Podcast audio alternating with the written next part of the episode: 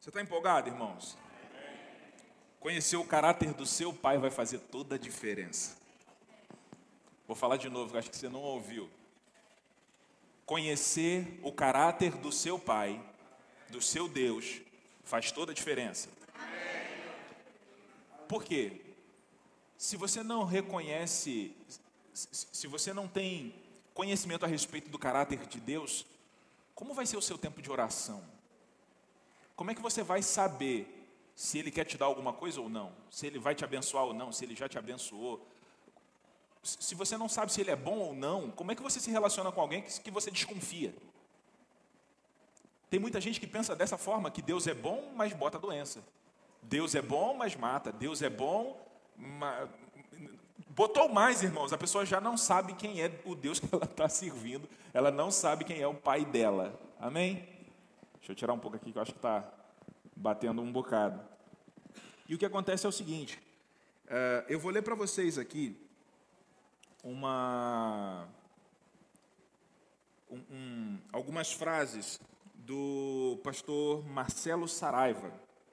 Ele fez uma apostila e ele liberou para os alunos que fizeram rema da primeira turma aqui. E ele traz a seguinte informação: a teologia moderna tem tirado a confiança do homem em Deus, ao invés de colocá-la. Os pregadores têm construído um emaranhado de doutrinas sobre o caráter de Deus, que até parece que Deus e o diabo andam de braço dado, em abraços e amizade astral, onde Deus envia o diabo para fazer o mal e depois ele envia Jesus para fazer o bem, e assim recebe toda a glória. Tem muita gente que está pensando dessa forma: que Deus é bom, mas ele faz negociação com o diabo. Ó, vai lá, bota uma enfermidade nele porque ele precisa aprender. Precisa aprender que, que a me temer, então a, a me honrar. Então por isso eu vou botar ele doente. Deus não trabalha assim, irmãos. Deus é sempre bom. A Bíblia diz que toda boa dádiva e todo dom perfeito vem do alto, descendo do Pai das luzes, em quem não há mudança nem sombra de variação. Mas a igreja atual do século 21 tem apresentado um Deus ambíguo, com uma doutrina híbrida em que os cristãos deixaram de evangelizar aos perdidos para quebrar suas próprias maldições. Transformaram um novo nascimento em um ponto de vista doutrinário, os dons do Espírito em algo obsoleto e o nome de Jesus em um pingente da sorte. Os crentes de hoje alimentam o pensamento de que Deus está por trás de todos os problemas, calamidades, dificuldades e tempestades da vida.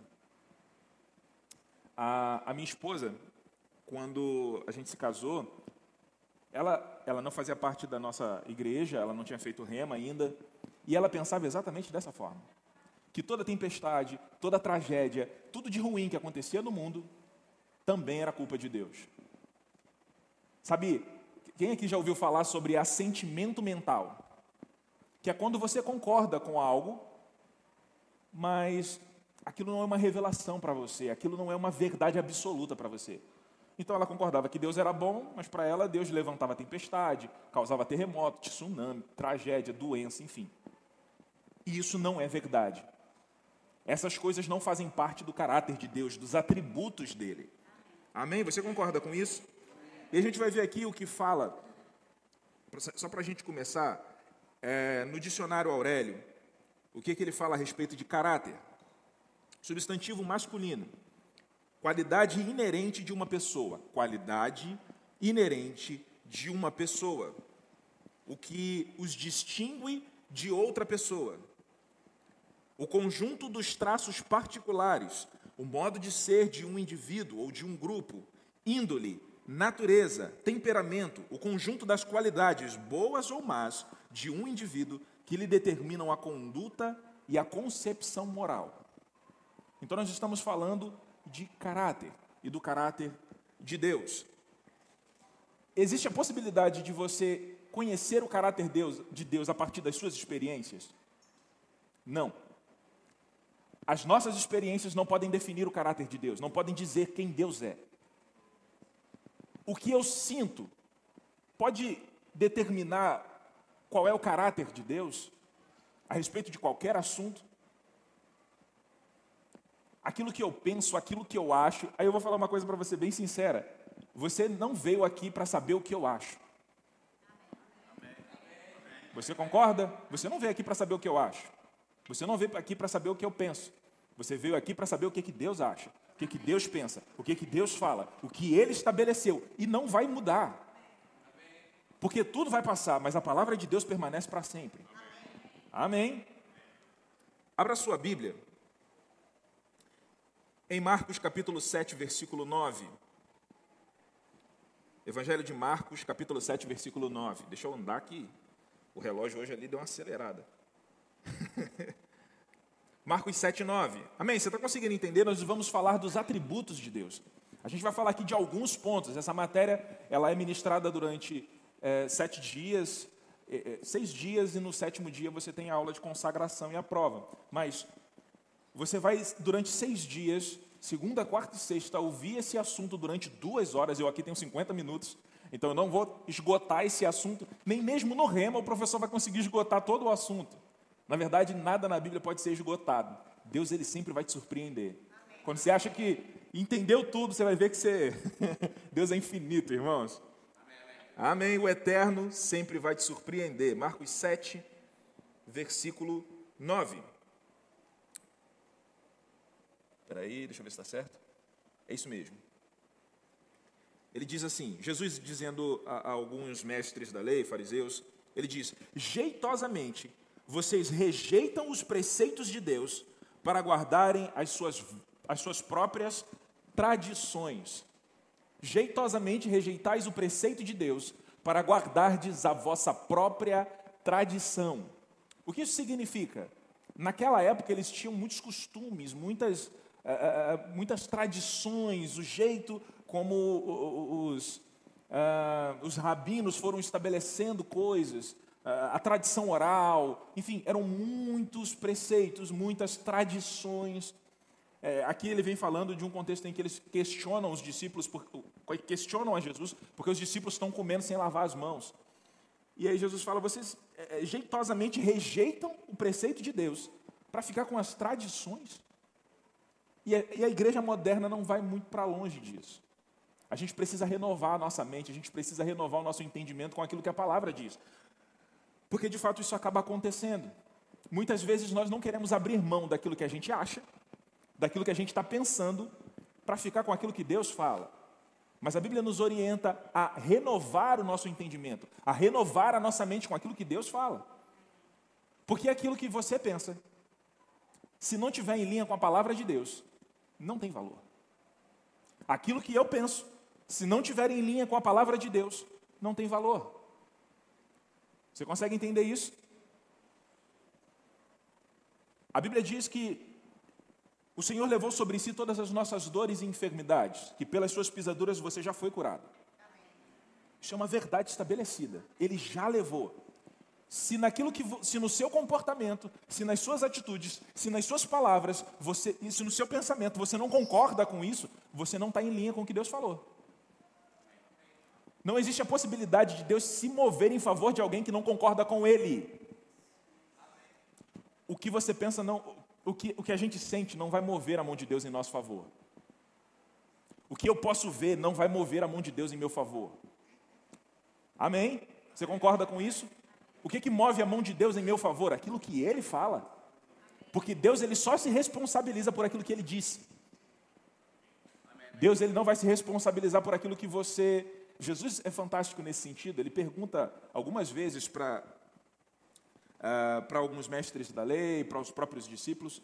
Ele, ele, ele levanta a seguinte questão: como uh, o que está escrito e como você interpreta a respeito da lei?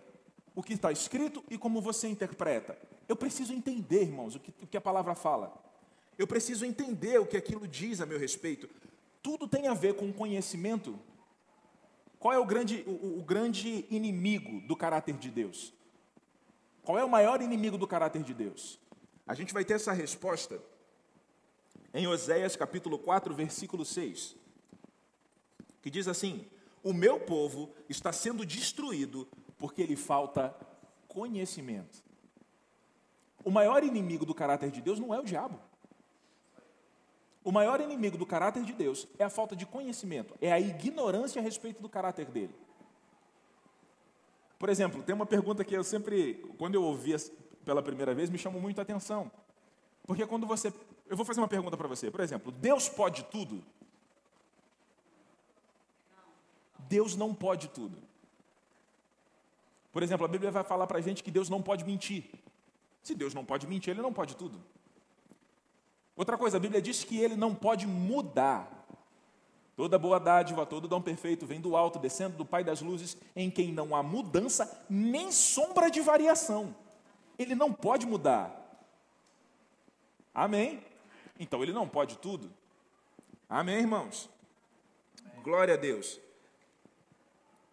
Então, a gente vai ter que concordar com aquilo que diz em Hebreus capítulo 11, versículo 6. De fato, sem fé é impossível agradar a Deus. Porque a fé, é, é, ela, ela precisa de conhecimento. A fé não é determinada por aquilo que eu sinto. A Bíblia diz que a fé, ela vem, a gente está falando da fé do tipo de Deus, no Rema você vai aprender que existe a fé natural, a fé especial e a fé do tipo de Deus. A fé do tipo de Deus é aquela fé baseada na palavra. Então a fé vem pelo ouvir e o ouvir da palavra de Deus. Então, a fé do tipo de Deus, ah,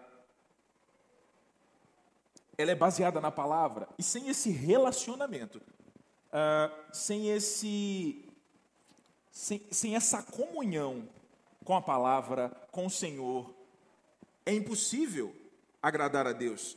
Por conta é necessário que aquele que se aproxima de Deus, então está falando aqui de uma aproximação, não é uma, uma, uma coisa que acontece, nasci de novo, pronto, estou perto de Deus. Não, não é assim que funciona. Ele está falando aqui sobre aproximação, sobre continuamente você se encher da palavra, continuamente você manter um relacionamento com o Senhor, nas suas orações, no seu tempo de comunhão com Deus. Todo dia, todo dia, todo dia. Né? Você vai sempre ouvir aqui ah, coisas, por exemplo, é, é, é, é argumentos no sentido de que ah, você fisicamente, naturalmente, você vai fazer aí três, quatro, tem gente que faz seis refeições por dia. Mas está deixando o seu homem interior morrer de fome. Porque você não está se alimentando da palavra, você não está se enchendo do Espírito, você não está recebendo do alimento de Deus. A palavra de Deus é a comida do seu espírito, é o seu alimento, é o que vai te manter forte. Algumas pessoas estão raquíticas espiritualmente. Por quê? Porque não estão se expondo à palavra não estão se enchendo da palavra, não estão recebendo a palavra. Nós precisamos nos expor, abrir os nossos corações, permitir que essa palavra entre e modifique aquilo que não está de, não, não tá de acordo com a vontade de Deus. Tem gente com 30, 40 anos de igreja e não reconhece a bondade de Deus. Amém, irmãos? Então, da onde vem a maldade? Essa história de yin e yang, cuidado para não misturar tudo. Porque Deus ele é só bom, único exclusivamente bom. A Bíblia diz que não, nele não há trevas nenhuma. Essa é a afirmação de 1 João. Deus é luz, nele não há trevas nenhuma. Ele é sempre bom, nele não há maldade. Então, da onde surgiu isso? Ezequiel 28, a partir do versículo 14. Livro de Ezequiel, capítulo 28, a partir do versículo 14. Diz assim: Tu eras o querubim da guarda ungido. De quem que ele está falando aqui? Todo mundo concorda que ele está falando desse, desse querubim? E outra, ele não fez, ele não criou, vamos, vamos concordar com isso. Deus não criou Satanás. Muita gente acha que Deus. Não, Deus criou Satanás para isso. Não, não, não, não, não, não. Deus não criou Satanás. Deus criou esse querubim da guarda ungido. Então vamos ver aqui. Tu eras o querubim da guarda ungido e te estabeleci. Permanecias no monte santo de Deus, no brilho das pedras andavas, perfeito era nos teus caminhos, desde o dia em que foste criado. Ei, perfeito eras nos teus caminhos, desde o dia em que foste criado. Então, ele foi criado perfeito? Deus não cria nada imperfeito. Amém. Amém. Deus não cria nada imperfeito. Então, desde o dia em que foste criado, eras perfeito até desde o dia em que foste criado, até que se achou iniquidade em ti. Na multiplicação do teu comércio se encheu o, interior de, o teu interior de violência e pecaste, pelo que te lançarei profanado fora do monte de Deus e te farei perecer, ó querubim da guarda, em meio ao brilho das pedras. Pronto. Você consegue perceber isso? Deus ele não criou alguém imperfeito. Você consegue perceber isso? Ele não criou Satanás, ele criou esse querubim da guarda ungido.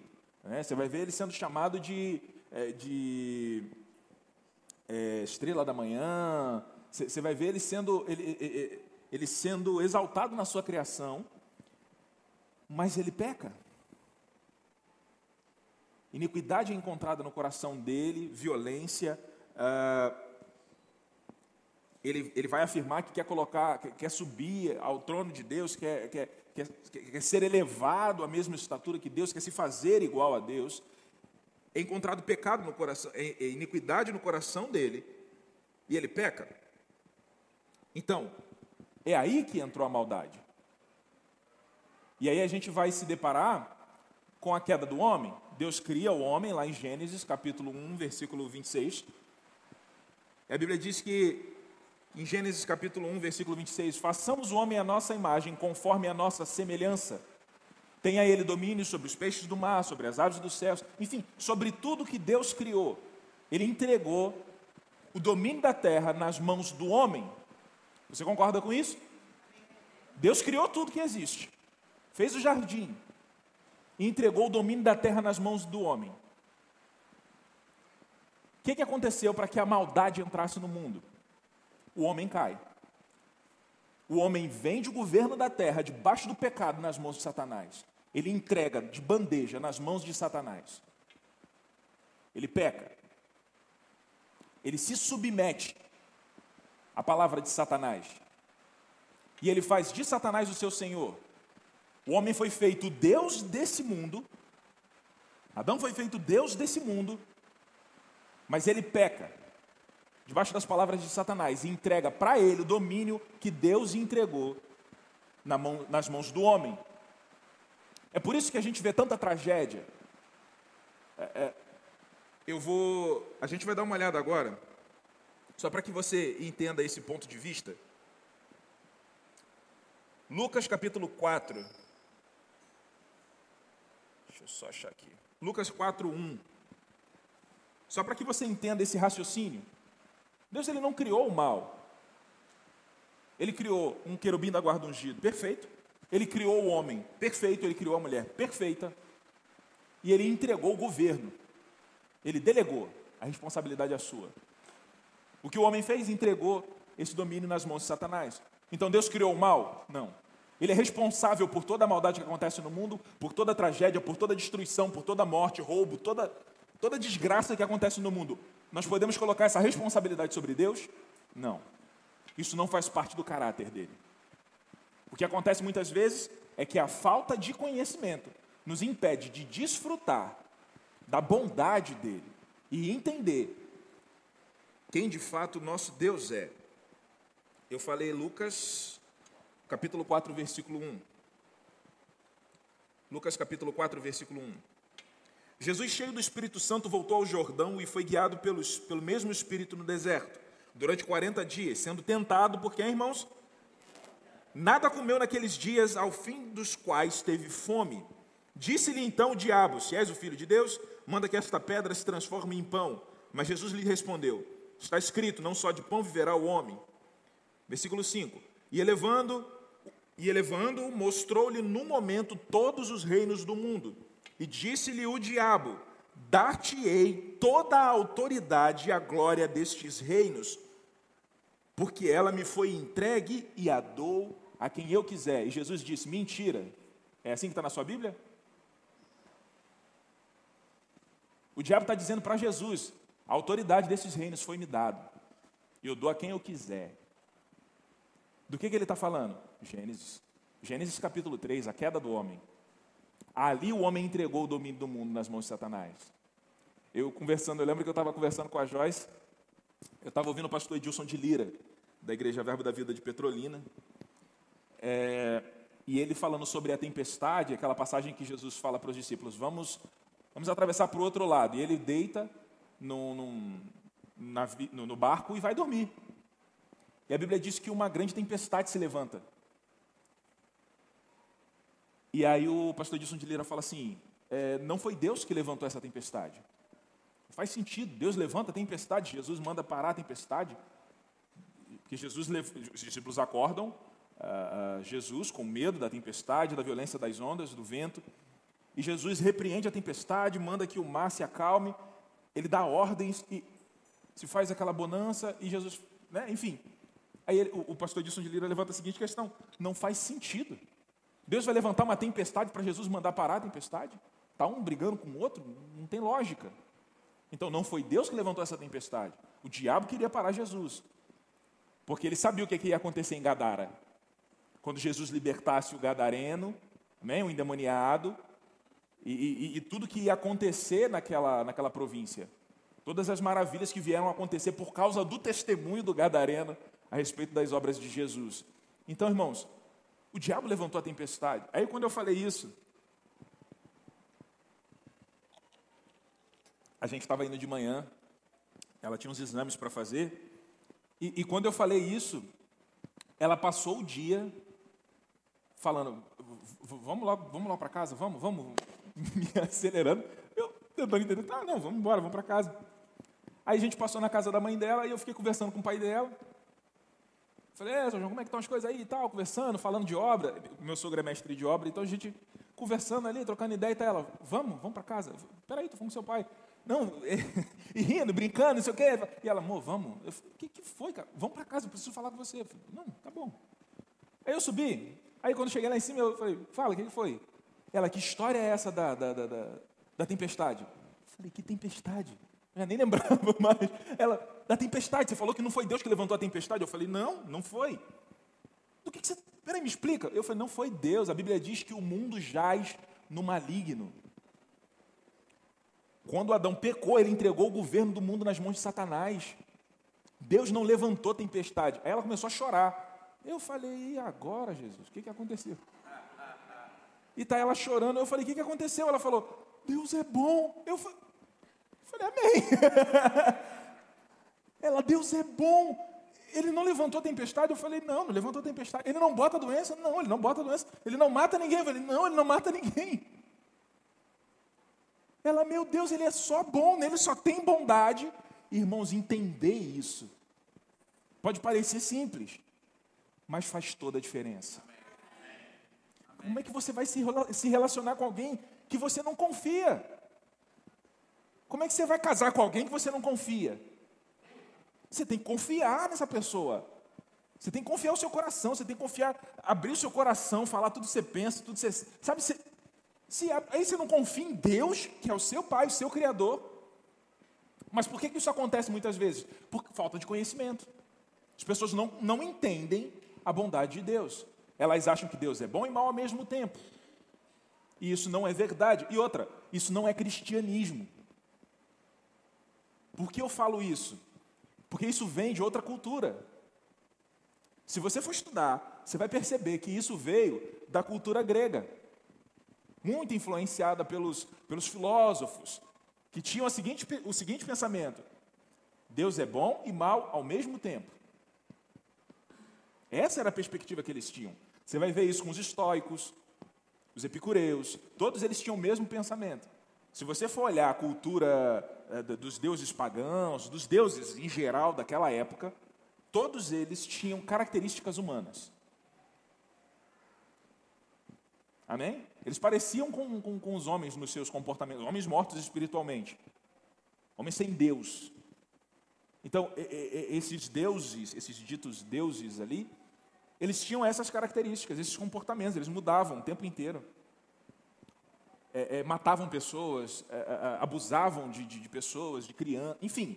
Então, para eles, esse era o pensamento.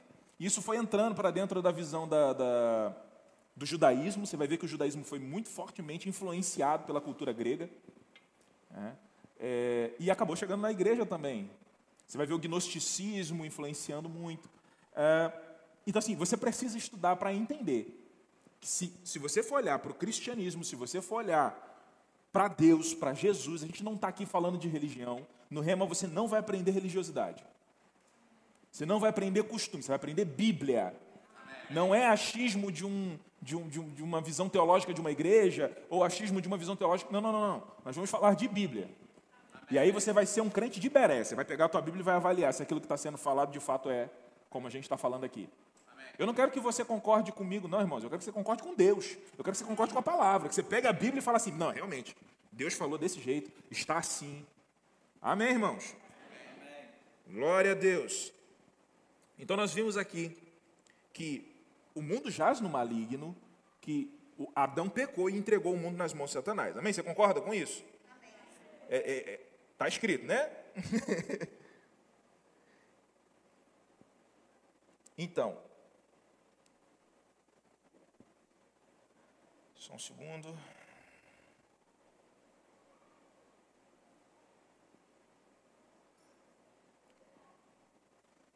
E por que, que isso é tão importante? É, é, entender o caráter de Deus vai, vai influenciar, inclusive, nas suas orações. Em que sentido? Uma oração fora da palavra não vai ser respondida. Entenda, uma oração fora da palavra não é respondida. Lembra que eu falei que Deus só se responsabiliza pela palavra dele? Então, eu preciso entender o caráter de Deus, eu preciso entender o que a Bíblia fala sobre ele, porque eu só consigo entender Deus pela palavra, por Jesus e pelo Espírito Santo. São as únicas coisas que vão evidenciar quem de fato Deus é. Amém? Então, fora disso, como vai ser minhas orações? Aí você vai ver um monte de gente se frustrando. Porque vai pedir coisas para Deus, mas pede fora da palavra. Pede sem conhecimento. Pede sem entender qual é a vontade de Deus. Sem entender o que ele estabeleceu na sua palavra. Você precisa se fundamentar naquilo que Deus falou. Se eu não me fundamentar, se eu não fundamentar a minha oração naquilo que Deus falou, a minha oração não vai ser respondida. Ponto. Amém? Você vai ver, por exemplo, gente sempre pedindo a mesma coisa. Existe um, um, grande homem de Deus que fala sobre isso. Que quando você pediu a primeira vez, isso foi fé. Quando você foi pedir a mesma coisa pela segunda vez, aí já era incredulidade. Como isso funciona? Eu peço uma vez só. Marcos 11, 23, 24. Você pede crendo que já recebeu. Se você crê que já recebeu, quem já recebeu faz o quê? Agradece. Então, a partir de agora, você passa a celebrar, a agradecer, a dançar, a celebrar, Obrigado, Pai. Oh, que carro maravilhoso. Oh, Pai, obrigado, eu sou curado. O Senhor já levou as doenças. Tudo vai bem. Minha família é um sucesso. Obrigado, Pai, porque a Sua palavra chegou, o Senhor está aqui, o Senhor habita em mim, a minha vida nunca mais vai ser a mesma. Obrigado, Pai. Uh, vai tudo melhorar. Obrigado. Pronto, eu começo a concordar com Deus. Eu vou dançar o que Deus falou. Amém? É isso que a Bíblia nos ensina a fazer. Glória a Deus.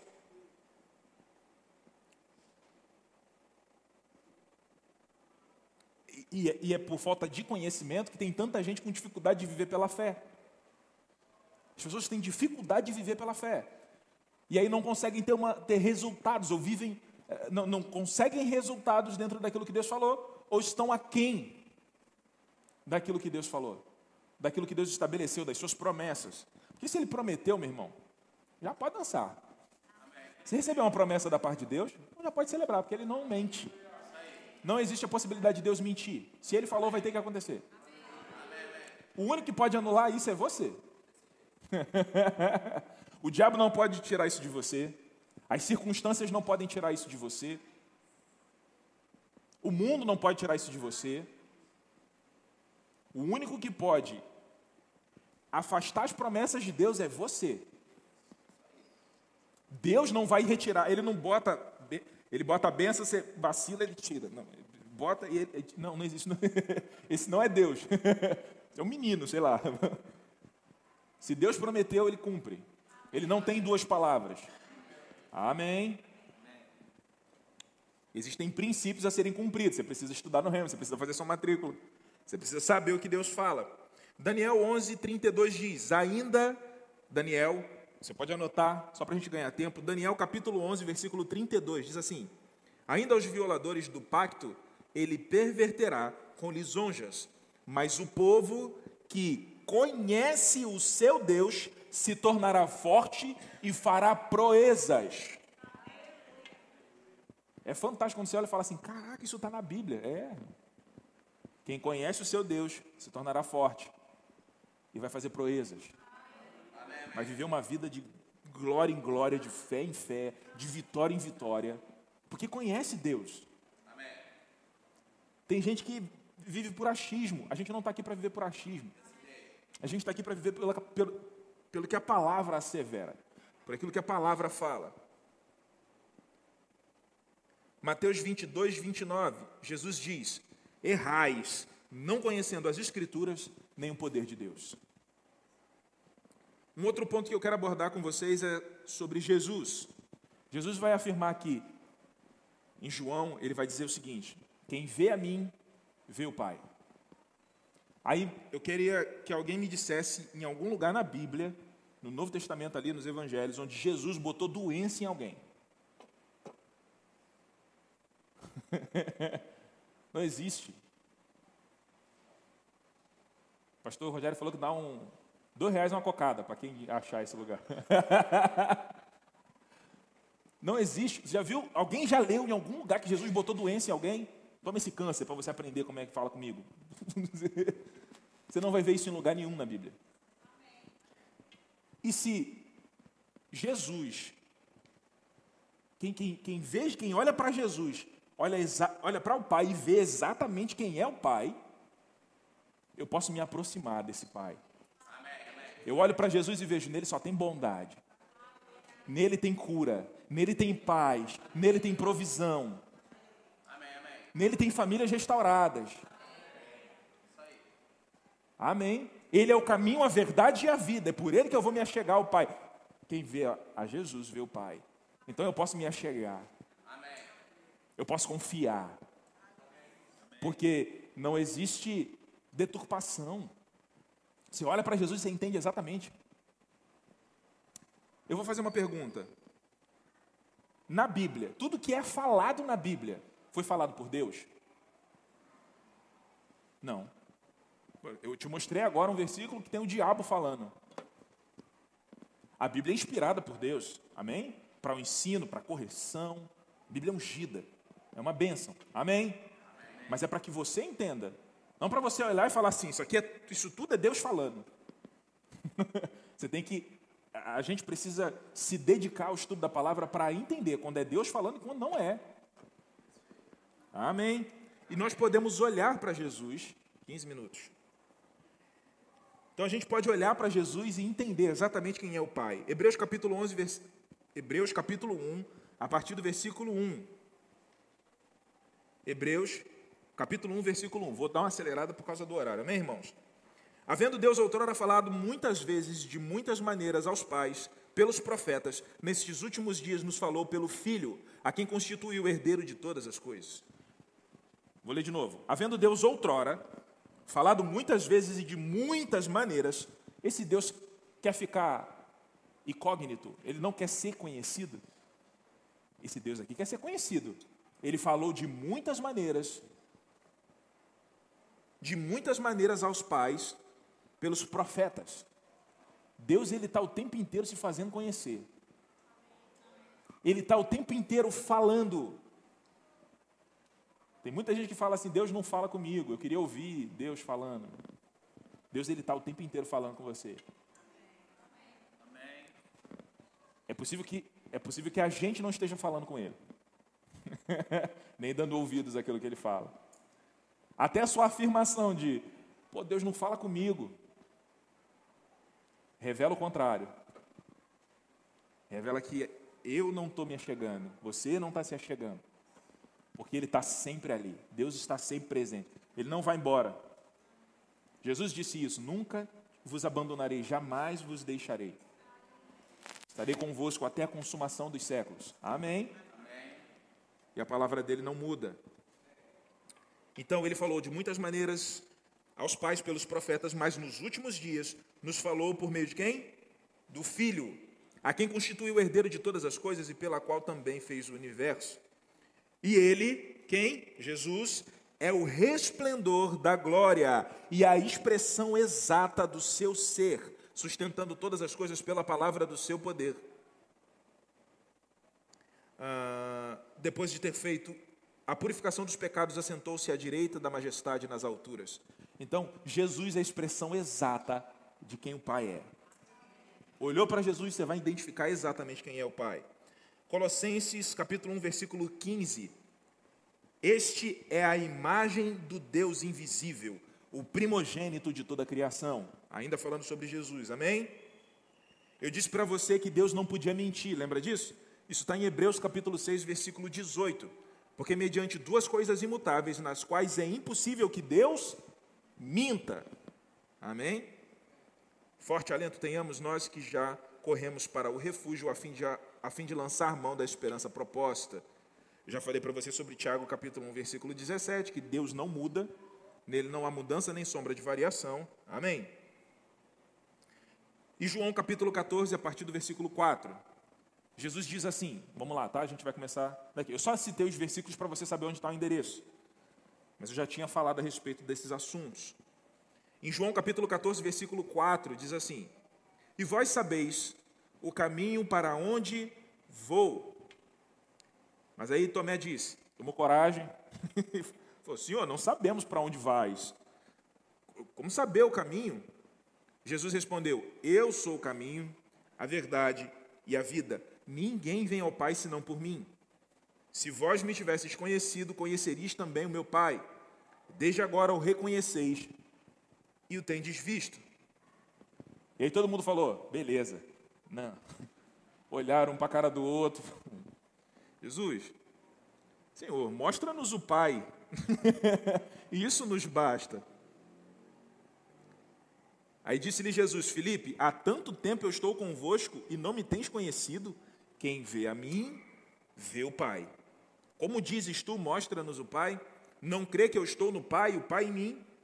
As palavras que vos digo, não digo por mim mesmo, mas o Pai que permanece em mim faz as suas obras.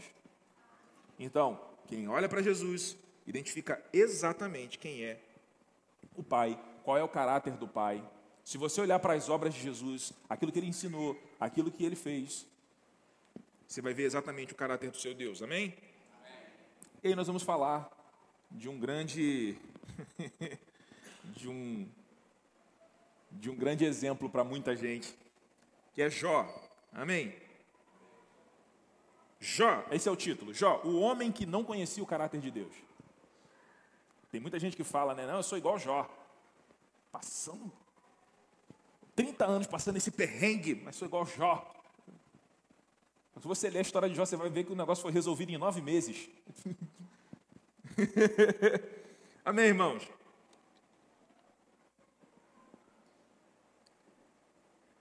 Jó capítulo 1, versículo 12. Jó capítulo 1, versículo 12. Aleluia, Deus é bom. Jó capítulo 1, versículo 12.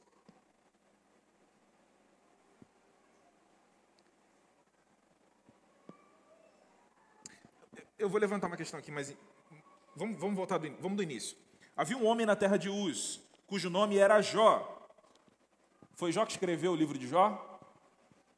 Não. Olha o que o texto fala: havia um homem na terra de Uz, cujo nome era Jó. Então não foi ele que escreveu. Homem íntegro e reto, temente a Deus e que se desviava do mal. Ele tinha sete filhos, sete, três filhas, possuía sete mil ovelhas, hum, três mil camelos, quinhentas juntas de boi e quinhentas jumentas. Era também muito numeroso o pessoal a seu serviço, de maneira que esse homem era o maior de todos os do Oriente. Esse cara era o cara mais rico que havia no Oriente. Amém? Seus filhos iam à casa uns dos outros e faziam banquetes, cada um por sua vez, e mandavam convidar suas três irmãs a comerem e beberem com eles.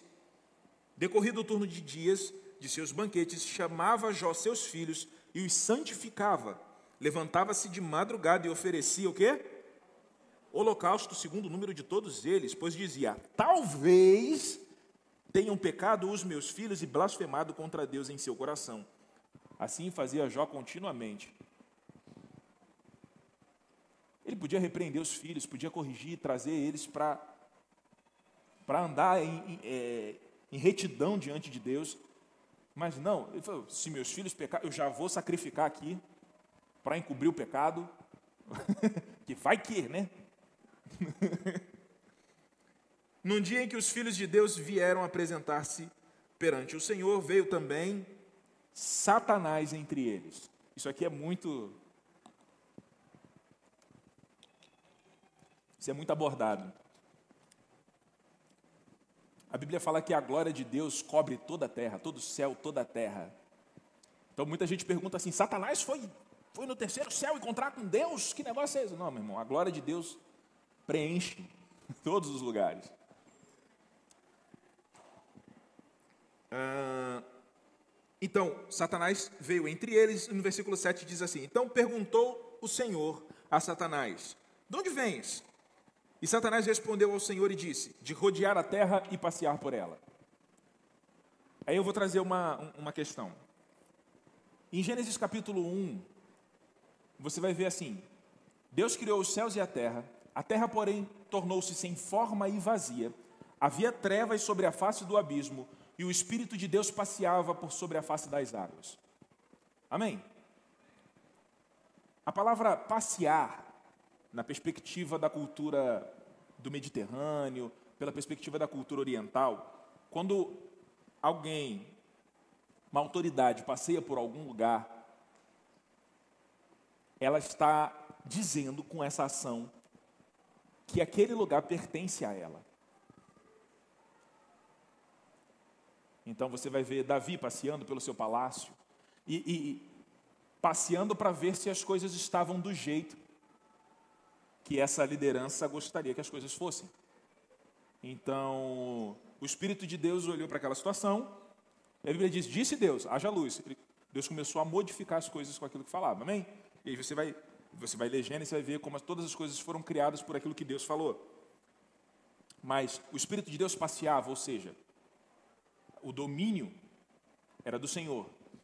Isso antes da queda do homem, amém? Aí Satanás vira para Deus e diz: ah, eu venho de rodear a terra e passear por ela. O que isso nos diz? Que o domínio estava na mão de quem? Da terra.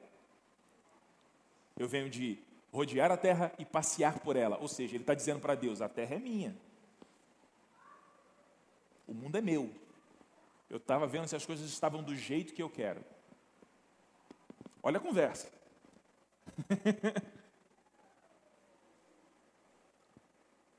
E aí, o Senhor pergunta a Satanás, né? Você acha que tu, a terra é sua e todo mundo faz as coisas que você determinou? O mundo está indo de mal a pior, mas você já observou meu servo Jó? Porque ninguém há na terra semelhante a ele, homem íntegro e reto, temente a Deus e que se desvia do mal. Então respondeu Satanás: é, Porventura, Jó em vão ou debalde teme a Deus? Acaso não o cercaste com sebe a ele, a sua casa e a tudo quanto tem? A obra de suas mãos abençoaste e os seus bens se multiplicaram na terra? Estende, porém, a mão e toca-lhe em tudo quanto tem, e verás se não blasfema contra ti na tua face. Disse o Senhor a Satanás: Eis que tudo quanto ele tem está no teu poder. A palavra poder ela também vai fazer referência a domínio, a terras, a porção de terras. Então o que ele está dizendo? Tudo que ele tem está no seu domínio. O que Deus está tá, tá, tá, tá, dizendo aqui para nós? O que, o que isso nos revela? Deus ele não vai matar os filhos de Jó. Deus não vai destruir tudo que ele tem e ele também não vai fazer isso com você. Toda desgraça que acontece nesse mundo é por uma questão geográfica. É isso que o nosso querido pastor Márcio sempre fala aqui. Jesus disse isso: No mundo passareis por aflições. Por quê? Porque o mundo jaz no maligno. Porque ele, porque o, o, o homem debaixo do pecado entregou o mundo nas mãos de Satanás. Mas tem de bom ânimo. Eu venci o mundo. E aí, 1 João, a gente vai encontrar o, o, final dessa, desse pensamento. Porque a fé é a vitória que vence o mundo. Amém? Então você precisa conhecer a palavra, você precisa se encher da palavra. Eita Deus, esse relógio não ajuda. então, irmãos, é, a gente vai ver essa informação aqui, dizendo tudo que ele tem está debaixo do seu poder. E no capítulo 2, versículo 6, ele vai dizer que Jó também está sob o seu poder. Ele não entregou Jó nas mãos de Satanás e falou: faz o que você quiser. Jó já estava no mundo. Amém. Você entendeu? Muita gente pensa que, que Deus pegou Jó e falou assim: toma, faz o que você quiser com ele. Não foi isso. O que Deus está dizendo aqui? Ele está no seu poder. E outra, Jó não tinha uma aliança com Deus. Por conta do tempo, você vai fazer a sua inscrição no Rema, você vai aprender muito, muito, muito, muito mais a respeito disso. Eu quero que você abra comigo em Jó capítulo 38, versículo 1. Jó 38, 1.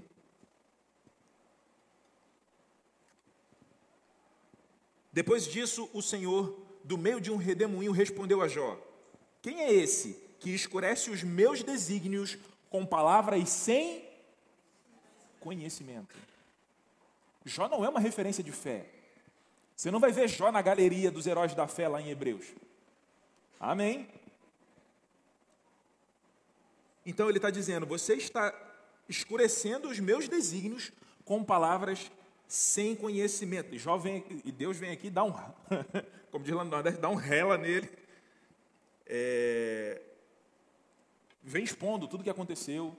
Ah, porque Jó começa a questionar o que, que eu fiz? O que, que eu fiz para merecer isso, para todas essas coisas acontecerem comigo? Todo esse sofrimento. E depois que, que Deus questiona Jó, e aí no capítulo 42 você vai encontrar a seguinte afirmação. A partir do versículo 1. Então respondeu Jó ao Senhor: Bem sei que tudo podes, nenhum dos teus planos pode ser frustrado. Quem é aquele, como disseste, que sem conhecimento encobre o conselho, já falando dele mesmo, na verdade, falei do que não entendia, coisas maravilhosas demais para mim, coisas que eu não conhecia.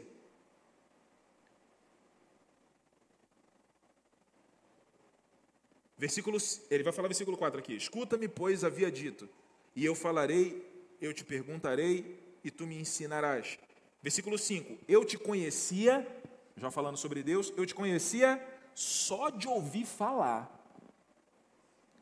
mas agora os meus olhos te veem. Jó é uma referência de fé? Não. No último capítulo, Jó vai entender, vai reconhecer quem Deus é. Que Deus não botou doença nele, que Deus não matou os filhos dele. Você viu no início do capítulo, lá no, no do, livro, no, no, em Jó capítulo 1, que foi Satanás que foi lá destruir tudo. Amém? Por quê? Porque o mundo jaz no maligno.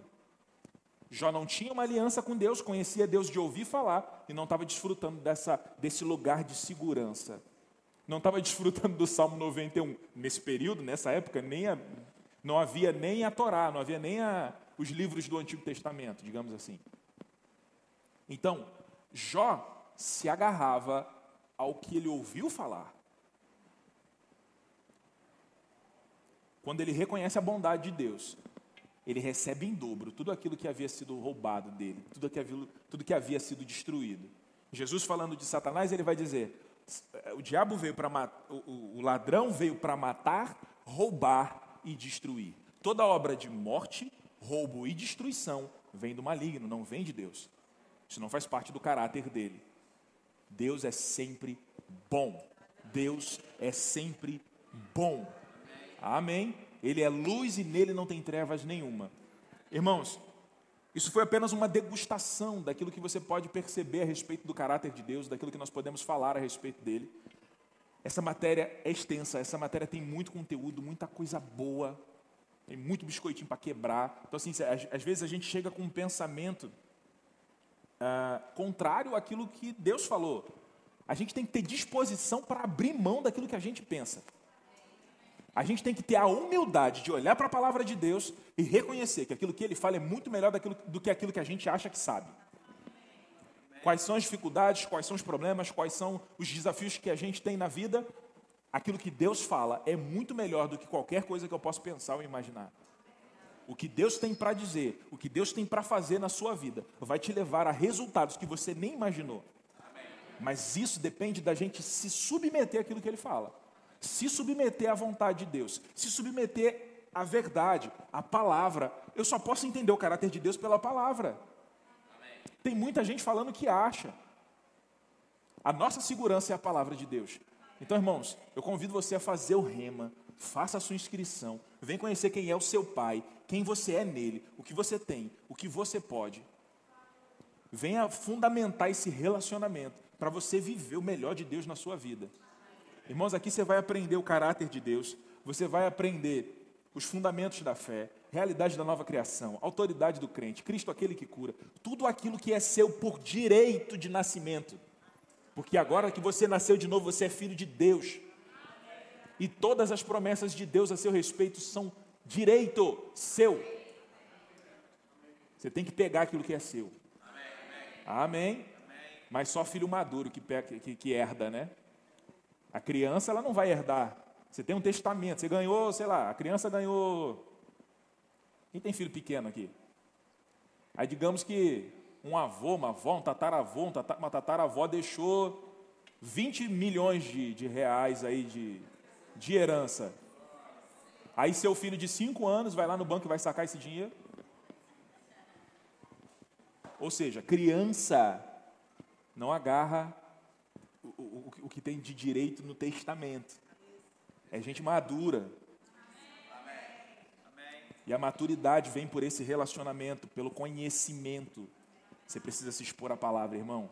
Vem receber da palavra, sua vida nunca mais vai ser a mesma. Amém? Pastor Rogério.